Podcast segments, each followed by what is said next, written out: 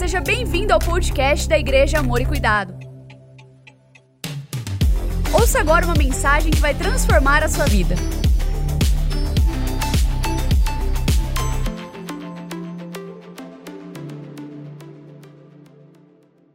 Estamos em uma série de mensagens. Você é a resposta. Mensagens Mensagens esta inspirada no livro que o Senhor me deu a oportunidade de escrever. Você é a resposta. Onde estão os Elias desta geração? Você tem oportunidade de adquirir esse livro ali na Bookstore. As primeiras mensagens da série estão todas disponíveis no canal do YouTube e nas mídias sociais da igreja para você assistir ou ouvir. Tenho certeza que que você será muito, muito edificado. Através desta série, compartilhamos algumas chaves para você viver uma vida empoderada, uma vida próspera, uma vida na centralidade da vontade de Deus e desta forma, vivendo a plenitude do que Deus quer que você viva aqui.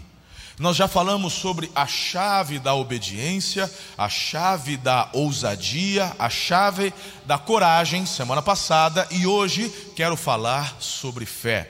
Fé para mover o sobrenatural. Fé para mover o sobrenatural.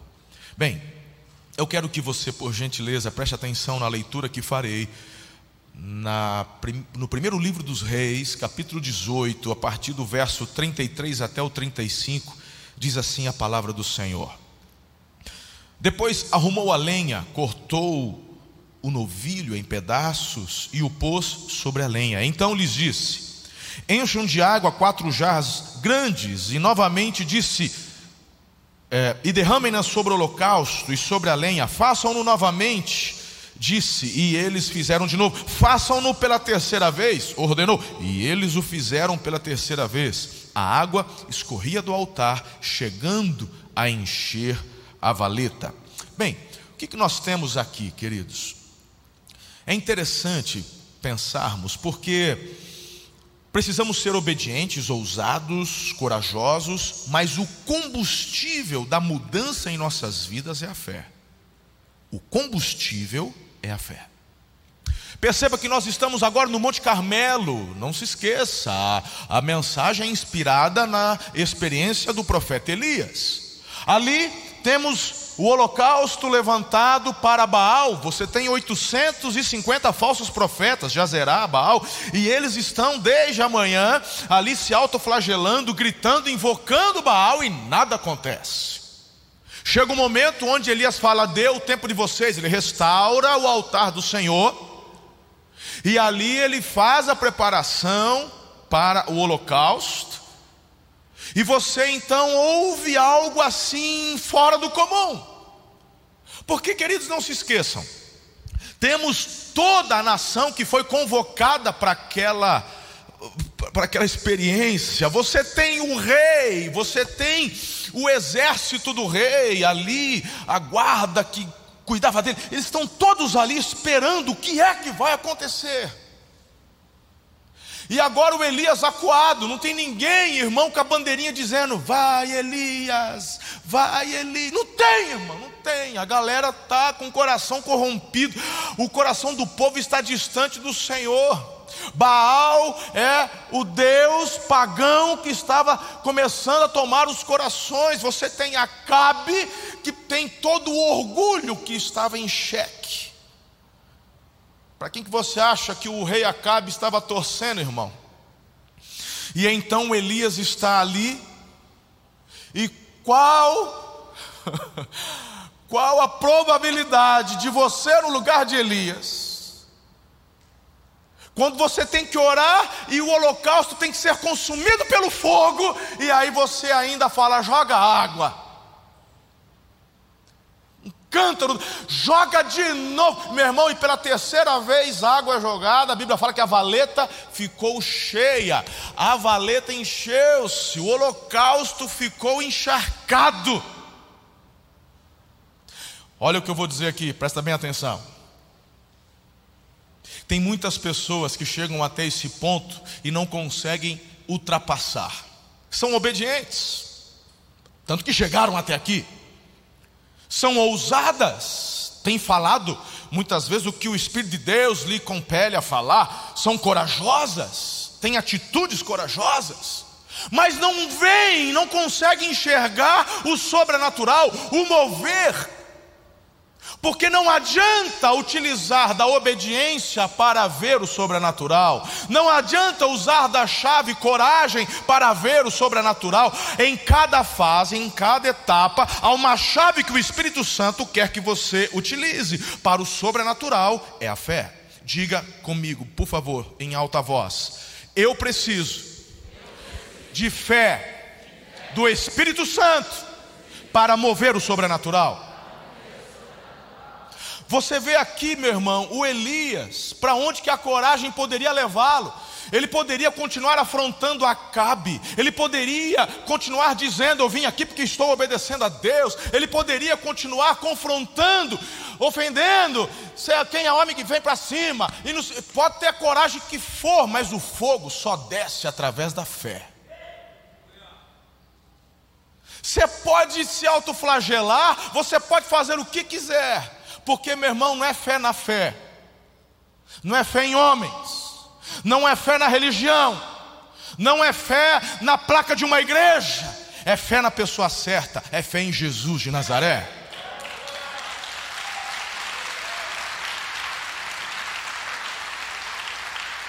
Eu queria que você refletisse, pensasse onde você está. E depois que você chegar a uma conclusão, eu vou dizer algo, eu quero dizer, não desanime. Você pode estar no início, você pode já estar ali com Acabe na ousadia, você pode estar nos teus passos de coragem, mas eu quero te falar onde Deus quer levar você. Ele quer conduzi-lo ao sobrenatural. E para isso você e eu precisamos de fé. Sem fé você não vai a lugar algum. Você precisa de fé para viver a vida abundante a vida de abundância, a vida abundante que o Senhor tem para você. Você precisa de fé. Eu tenho três orientações, e a primeira delas é dar um conselho: elimine os roubadores da fé. Sabe, eu vejo que muitas vezes as pessoas estão dando seus passos, amam a Jesus com sinceridade, amam a igreja de Jesus, amam o reino, mas estão estagnadas, elas não conseguem avançar. Elas ficam até chateadas porque ela vê o da esquerda celebrando milagre, ela vê o da direita dizendo eu recebi a minha resposta, vê o da frente sendo batizado com fogo, vê o de trás orando em línguas e ela vê o mover, mas ela mesma diz: eu faço tudo, eu obedeço, eu tenho coragem, eu sou líder de célula, eu faço isso, mas eu não vejo um milagre na minha vida, eu não vejo um mover sobrenatural. E aí o diabo fica colocando caraminhola na tua cabeça, do tipo, é porque Deus tem filho predileto, ele escolhe uns e não escolhe outros. É porque ele gosta, porque aí, meu irmão, a gente começa a tentar racionalizar aquilo que não tem razão é aquilo que se move em fé, se entende em fé, porque aí você vê, mas como é que aquele camarada que já é tão rico, é tão próspero e as coisas só dá certo para ele, e eu aqui num perrengue danado, as coisas não vão adiante, é porque meu irmão, aquele lá aprendeu a romper em fé. E ele continua utilizando a obediência, ele continua usando a ousadia, ele continua usando a coragem, mas ele não abandona a fé, porque ele entendeu que a fé o leva ao sobrenatural. E tem gente que diz assim: eu também quero viver, mas eu quero ver primeiro. Ah, é? Então vamos lá. Se eu quero te ajudar, e eu quero que você elimine estes ladrões, aquilo que rouba a tua fé. Vamos primeiro entender o conceito de fé. É o primeiro passo para você sair daqui essa noite edificado e rumo à direção da abundância, da relevância. Hebreus capítulo 11, o verso 1 e depois o verso 6 nos traz todo o direcionamento que precisamos com relação à fé. A primeira diz assim: Ora, a fé é a certeza daquilo que esperamos e a prova das coisas que não vemos. Certeza do que eu espero e a convicção do que eu não. Então, se você quer ver para crer, meu irmão, Esquece, não tem sobrenatural para você. Ah, eu quero me mover só no racional. Ok, esquece então o sobrenatural. E eu vou te dar uma outra dica, que agora o versículo 6, que essa aqui é mais pesada. Sem fé é impossível agradar a Deus, pois quem dele se aproxima precisa crer que ele existe e que recompensa aqueles que o buscam. Como é que você quer agradar a Deus? Como é que você quer dizer que tem fé em Deus, se você é daquele que tem que ver para crer? Se você tenta racionalizar a tua fé, não num sentido lógico, porque Deus, não, no sentido de que para poder mover-se no sobrenatural, você tem que ver algo, você tem que ter algo palpável. Nesse sentido ruim, errado da racionalização, que eu me refiro. Porque Deus fala do nosso culto racional. Por favor, não me interpretem mal. Mas existe uma racionalização que vem do inferno, que é para impedir você de alimentar e exercitar a sua fé. Se você não consegue exercitar a tua fé, tampouco consegue agradar a Deus. E aí, Paulo, lá aos Romanos, em capítulo 1, verso 17, diz: O justo vai viver pela fé. Conseguiu entender o conceito de fé? Sim ou não? Estamos juntos até aqui? Porque, meu irmão, você já viu Deus? Eu acho que o cara que chegou mais perto foi Moisés. Hã? O cara que chegou mais pertinho foi Moisés. Mas mesmo assim ele não viu. Porque Deus falou assim: você não pode nem me ver. Ah, porque eu já tive sonho, meu irmão. Ter sonho é uma coisa. Estou falando você, com o olho aberto, e, e, e ter uma experiência com Deus, e, e, ver, e ver Deus. Quem já viu? Eu nunca vi, mas eu sei, eu creio. É fé. Ah, mas se eu visse uma perna crescer, se eu enxergasse um tumor desaparecer, ah, então eu ia ativar minha fé. Mentira. Jesus conta uma história, um relato, não é parábola. A parábola não cita lugar específico, não cita nome próprio. E Jesus conta o relato da experiência entre rico e Lázaro. Então os dois morrem. O rico vai para o lugar de tortura, de, de, de sofrimento, perdão, e Lázaro vai para o paraíso também conhecido como seio de Abraão. Tem toda uma explicação que não convém aqui agora, não tenho tempo para poder falar. Mas Acontece que Lázaro já estava no descanso, você tem o rico no tormento, e um grande abismo separava os dois lugares. E o rico falava, porque avistou Abraão, e disse: Abraão, olha, manda alguém voltar para avisar os meus irmãos para que eles não venham para cá. O Abraão falou assim: lá tem os profetas, eles que ouçam os profetas. Porque, olha aqui para mim, a salvação se dá pela fé, e a fé é a certeza das coisas que eu espero, convicção de fatos que eu não vejo. Aí o, o rico não compra, mas se alguém ressuscitar dos mortos, eles vão acreditar. O Abraão falou assim: engano seu. Se não acreditam nos profetas hoje, nem se ressuscitar alguém dos mortos, ele, ele vai acreditar. E não dá certo, esquece, não é desse jeito.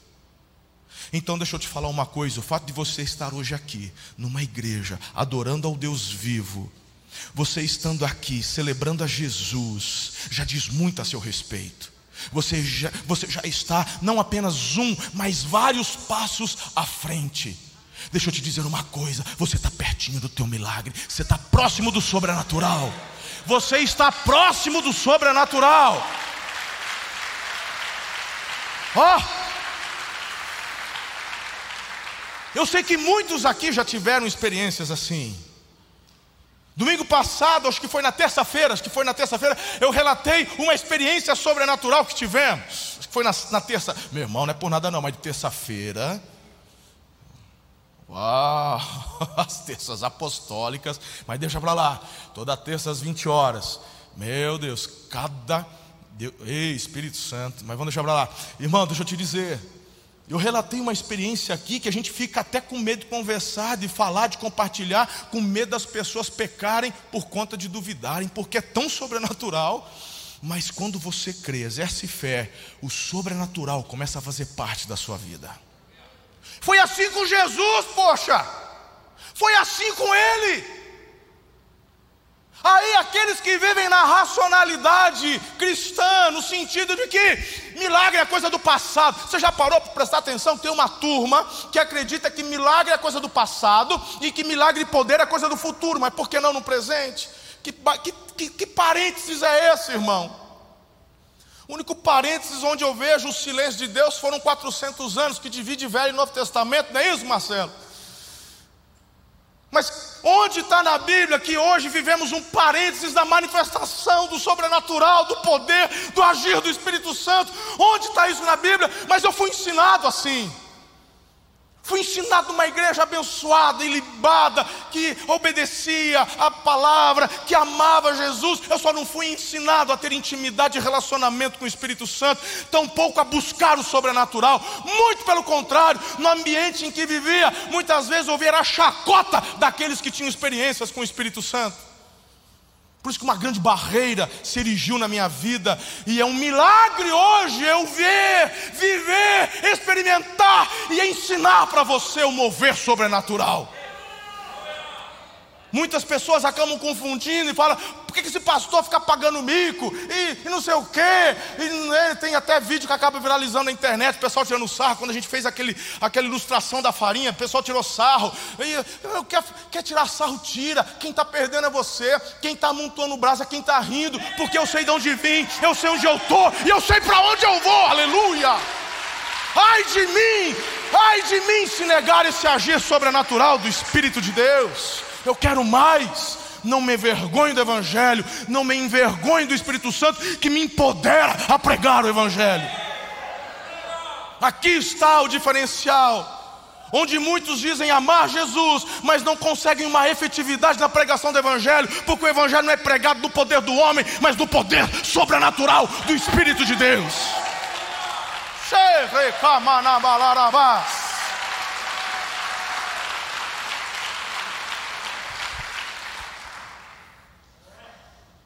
Canso de ouvir críticas. Onde muitas vezes as pessoas falam: É, vai lá na igreja do pastor Marcelo, lá só se fala de milagre, como se estivéssemos aqui vendendo milagre. Ah, queridos, como é que pode? Jesus disse: farão as obras que tenho realizado, farão obras maiores é desejo do próprio Senhor. Aqui você tem aprendido que esse mover não se dá do púlpito para baixo, mas esse mover se dá do Espírito de Deus que habita em você, e entre vocês esse poder é manifestado. Os milagres mais extraordinários, se pudéssemos falar dessa forma, os milagres mais criativos não vieram do púlpito para baixo, mas aconteceram nas células. Eu já orei, irmão, por morto para ressuscitar e não ressuscitou. Tive uma experiência traumática, como eu chorei. Essa experiência me marca até hoje. Marcão, não lembro que ano que foi. Ele me deu de presente para ir pescar em Aiolas. Falou, pastor, você vai comigo, vai pescar comigo no barco. Falei, tem dinheiro para fazer isso não? Falou, você é presente meu, você vai comigo. Aí eu estava na oração da madrugada. E aí o Espírito Santo falou assim: você não está indo para pescar. Falei, opa, vai ter gente que vai se converter. É aqueles ônibus, aqueles, né? É, é, era uma caravana, muita gente que ia. Falei, oh, vai ter reteté, Deus vai fazer, vai mover. Mas posso pescar também, né? Meu irmão pesquei um dia. No segundo dia ele começa a passar mal. A gente estava em Aiolas, precisávamos retornar. Pegamos uma ambulância, retornando para para Foz do Iguaçu para fazer um exame médico, ele cardíaco, no meio do caminho, chegando ali em Santa Rita, ainda no Paraguai ele tem uma parada cardíaca, ele morre nos meus braços, e na hora eu achei, é para isso que Deus me trouxe, eu vou orar, ele vai ressuscitar. Eu gritei, eu bati no peito, eu repreendi o espírito de morte, mas ele, meu irmão, não ressuscitou. Pensa numa experiência difícil para mim. Outras coisas aconteceram e eu pude aprender quais os propósitos de Deus naquela ocasião.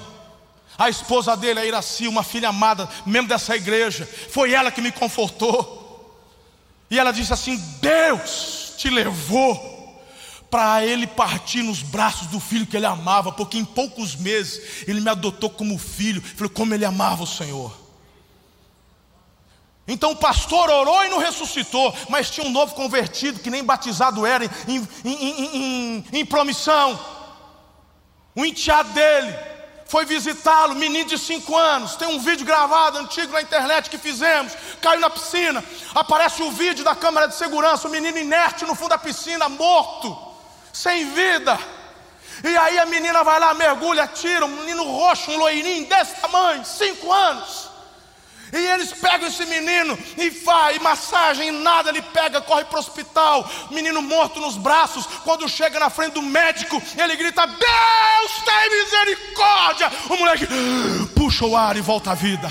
Nem batizado ele era, nem batizado ele era, mas aprendia daqui desse púlpito que o Espírito Santo se move em nós.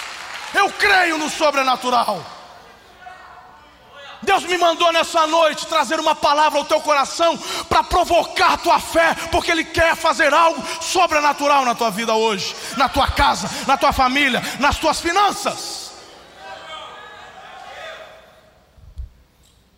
Um dos assuntos que Jesus mais pregou foi sobre finanças. Sabe por quê? Porque o único que é interessado em ver você endividado, o único interessado em ver você no especial, o único interessado em ver você atolado no cartão de crédito, o único interessado em ver você sendo ameaçado por agiota é o diabo. Porque quando a tua vida não prospera, o reino também não avança. Deus quer te dar prosperidade para que você seja um agente de transformação onde você está, através da sua boca, mas através também do seu investimento. Então você precisa tratar suas finanças como algo poderoso e espiritual na tua vida. Diga amém. É sobrenatural. Eu declarei ano passado que durante a crise muitos iriam prosperar. Outros riram, outros me chamaram de oportunista, mas os que tomaram posse em lágrimas vieram me agradecer, dizendo: Você foi homem de Deus, eu tomei posse e estou vivendo o melhor momento da minha vida hoje fé para mover o sobrenatural.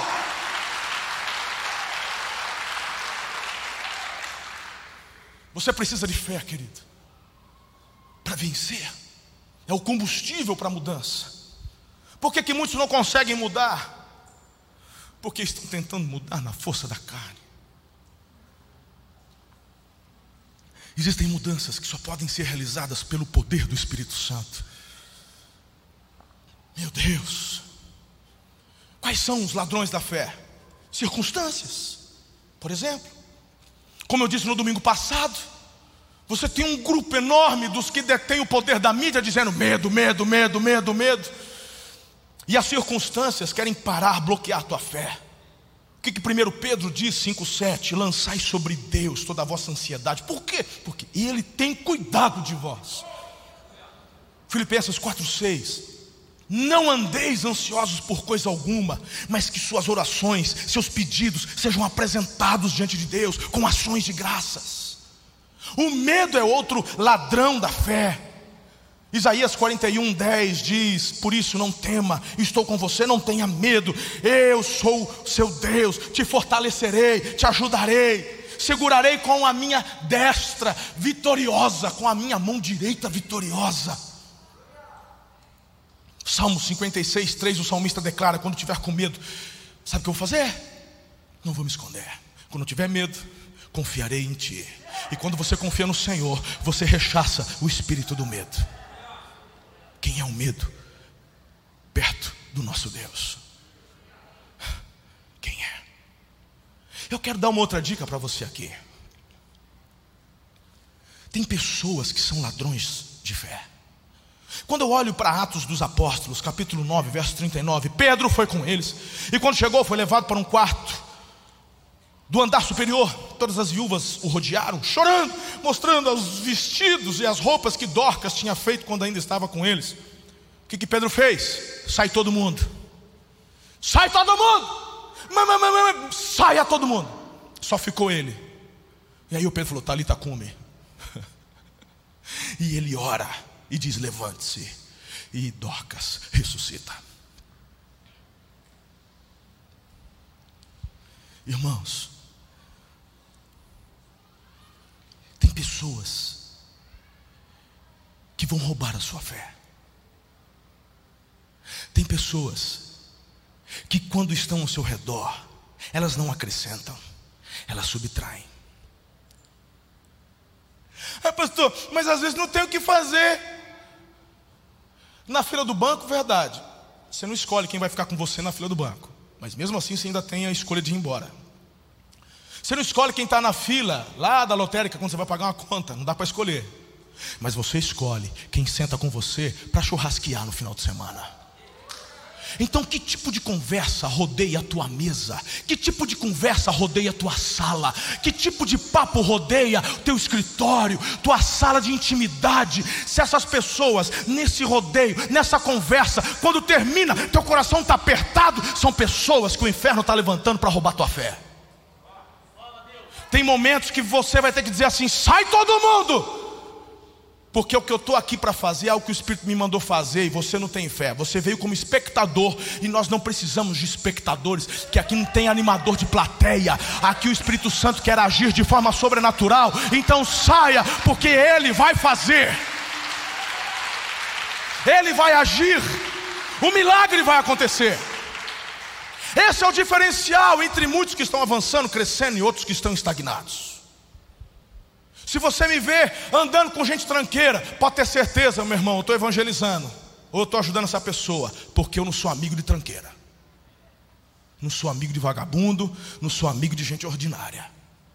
Se eu estiver do lado, é porque eu estou prestando algum tipo de ajuda, estou investindo para ganhar para Jesus. Agora tem gente aqui, irmão.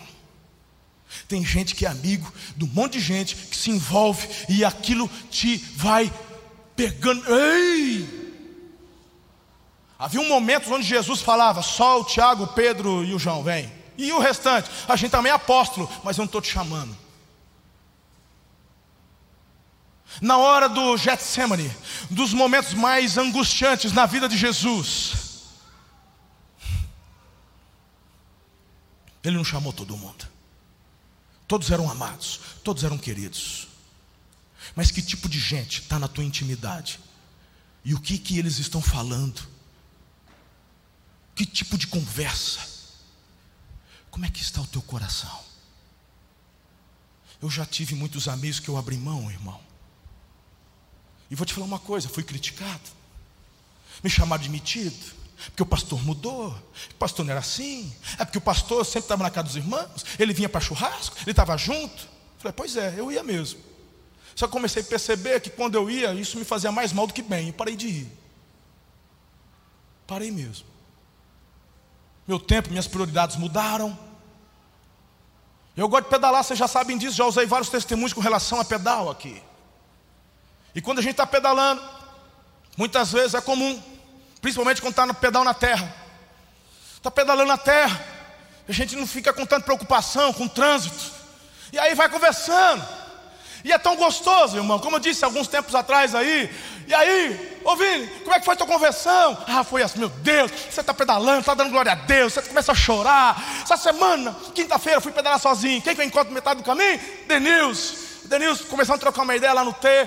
Rapaz, hoje vamos devagarzinho, vamos devagarzinho, vamos voltar, vamos voltar conversando. Aí ele compartilha, aí a gente fala de fé, fala da igreja, que gostoso, a gente chega animado. Mas, meu irmão, tem gente que corre do teu lado, ai que tá quente, ai que tá calor, ai que não consigo. Ah, por que, que eu fui vir? Lá vai plantar batata, eu já pego, lá, lá, lá, vou embora, largo para trás. Tipo de comentário que atrasa a vida.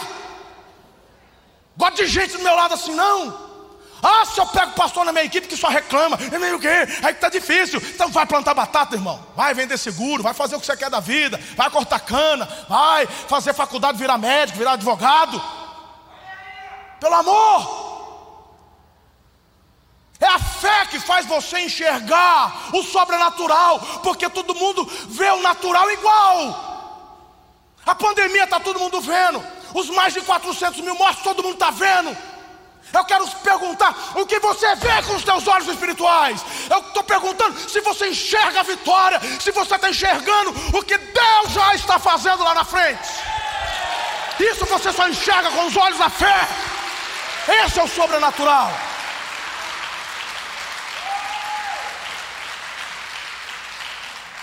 Eu já celebro a vitória. Quando eu oro pela cura na vida de alguém, eu já aprendi a orar a Deus. Eu te agradeço por essa cura. Por isso que você me vê pregando muitas vezes: livra-me de mim mesmo, porque a nossa carne nos empurra para a incredulidade. E eu tenho que lutar comigo, irmão, para não cair na incredulidade, porque eu não sou melhor que você. Como eu disse, a minha tendência é a racionalização. Mas essa racionalização incrédula vem do inferno para impedir o mover do sobrenatural. Creia que Deus continua realizando impossíveis hoje. Creia. Estes milagres são para hoje. E eu quero concluir dizendo: coloque em prática a sua fé. Coloque a sua fé em prática. Eu vi um vídeo hoje, já com essa mensagem dentro do meu coração. E quando eu assisti esse vídeo, que já deve estar sendo colocado no multimídia para vocês, eu quero que vocês assistam. Coloca no telão aqui também, por favor. Essa jovem com uma doença chamava, chamada doença de Crohn, uma doença autoimune. Ela já não tinha forças, é uma doença que causa infecção no intestino, causa infecção no estômago, ela não conseguia comer, ela foi carregada até o batistério. E quando ela desceu ao batistério, as águas, ela disse: Eu vi uma luz. E quando ela levantou, ela ficou em pé, fazia meses que ela não ficava em pé. Essa doença é uma doença que não tem cura, é tratada com imunossupressores. Meu Deus.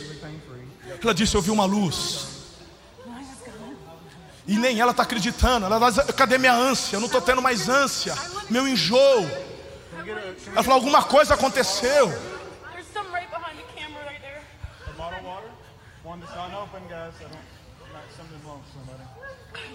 Ela falou, preciso. Olha lá, olha como que ela pega água, irmão. Para alimentar, muitas vezes com sonda. O pastor tenta tirar, mas ela, ela quer beber, ela quer continuar. Ah lá, ó, ela, não, ela, não, ela não sente mais a ânsia.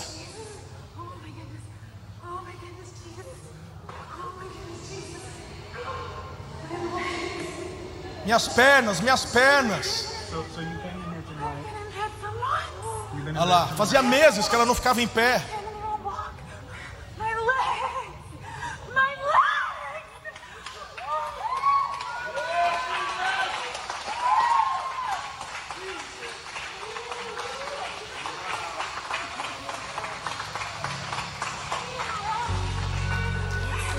quero que você preste atenção.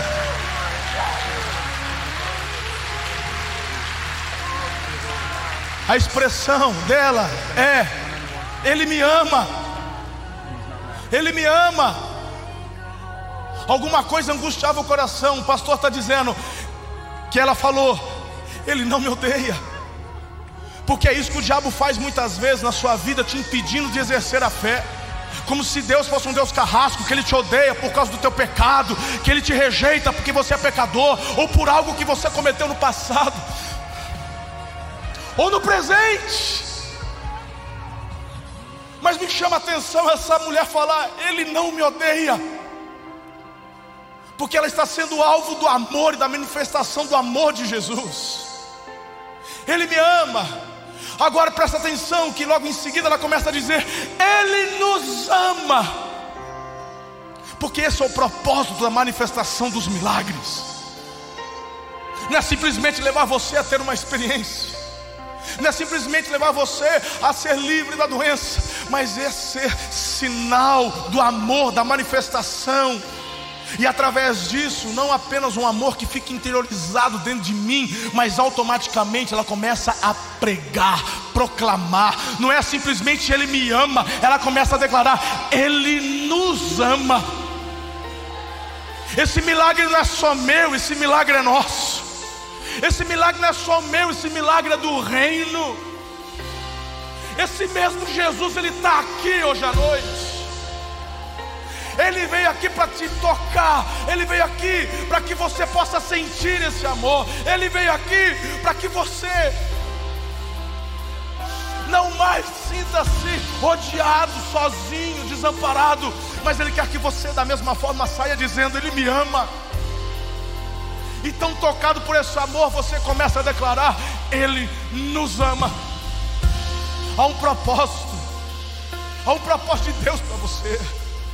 Há um propósito porque o Espírito Santo quer ativar tua fé para o sobrenatural. Há um propósito porque Ele quer te curar hoje. Há um propósito porque Ele quer usar a tua vida para operar sinais e maravilhas. Hoje, amanhã. O reino. O reino. Oh Espírito Santo. Há um mover de cura nessa noite, nesse lugar. Há uma unção de cura inundando as casas através dessa transmissão da internet.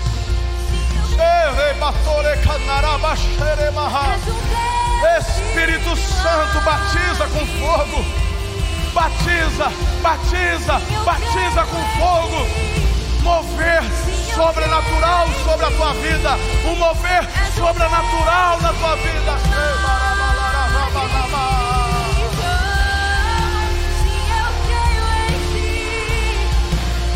Cura. As enfermidades caiam por terra em nome de Jesus. Dores, doenças autoimunes. Só o Espírito Santo pode te tocar e te curar. Eu uno a minha fé com a sua fé. Ligamos na terra um mover sobrenatural sobre a tua vida. Aquilo que a medicina ainda não encontrou cura. Tem cura no céu para você. Espírito Santo, nós ligamos cura divina, sobrenatural nessa noite. Cura sobrenatural. Desapareça a doença. Oh Jesus, inunda-nos com teu amor. Visita-nos com a manifestação do teu amor nessa noite. Como Elias rompemos em fé. Nada pode fazer-nos duvidar.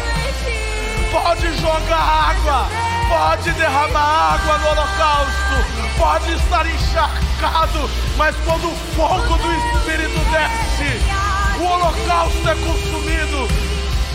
Quando o fogo desce, a doença desaparece. Seja a tua vida restaurada, teu casamento restaurado, teus relacionamentos restaurados. Eu declaro cura sobre tua vida financeira.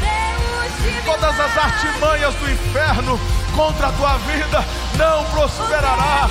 Seja livre, seja liberto, em nome de Jesus de Nazaré.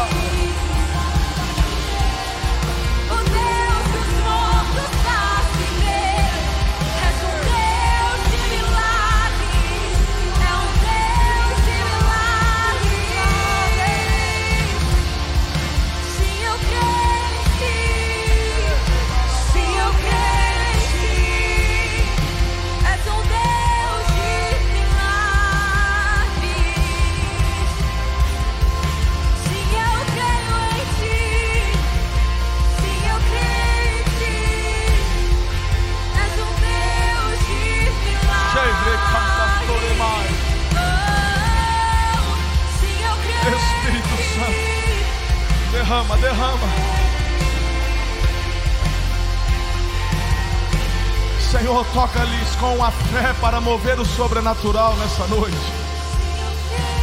Seja a sua vida transformada. Seja a sua vida transformada. A fé é o combustível para a mudança. Sem fé é impossível agradar a Deus.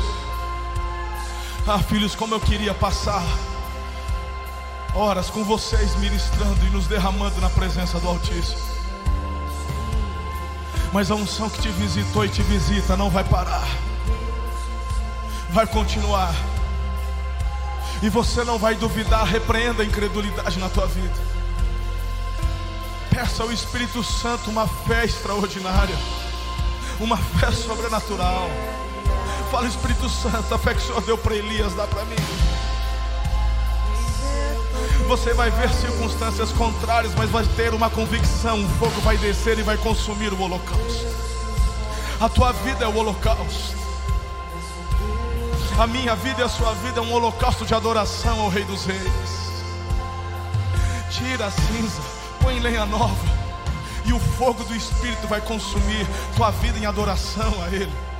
Seja inundado, seja inundada pelo favor, pelo amor, pela abundância.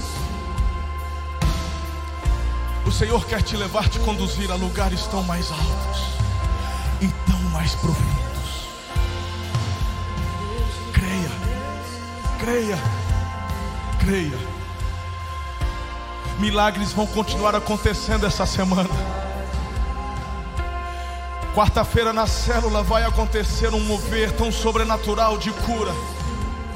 Convide pessoas e diga a estas pessoas que o Espírito de Deus vai visitá-las nesta quarta-feira na célula. Queridos, é chegado o tempo de um avivamento poderoso, onde sinais e maravilhas vão se manifestar, tocar, porque o reino de Jesus sempre avança, e você faz parte desse projeto de Deus.